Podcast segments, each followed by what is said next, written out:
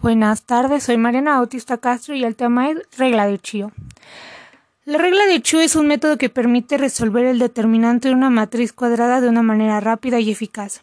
Es de gran utilidad para los estudiantes que no poseen calculadora electrónica programable y necesitan hallar el valor de una intensidad de corriente o de una tensión aplicando la regla de Kramer. Fundamentos teóricos de la regla.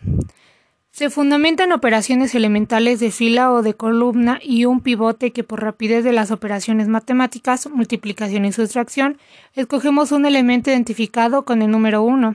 Si en los elementos del determinante de la matriz no se tiene un elemento identificado con este número, se busca este elemento sacando un factor común a todos los elementos de una fila o una columna o se aplican operaciones elementales de fila o de columna tales como construir una nueva columna por la suma algebraica de dos columnas.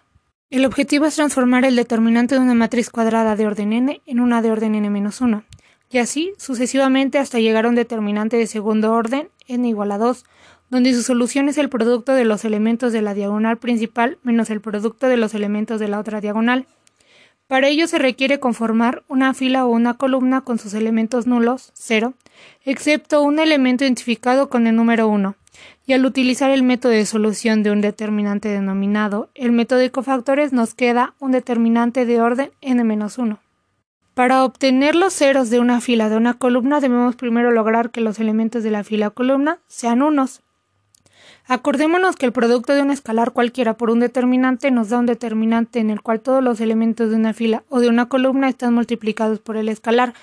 De la misma manera, si todos los elementos de una fila o de una columna tienen un factor común, se puede sacar este factor a multiplicar el determinante quedando los elementos de la fila o columna divididos por el dígito que identifica este factor. Gracias.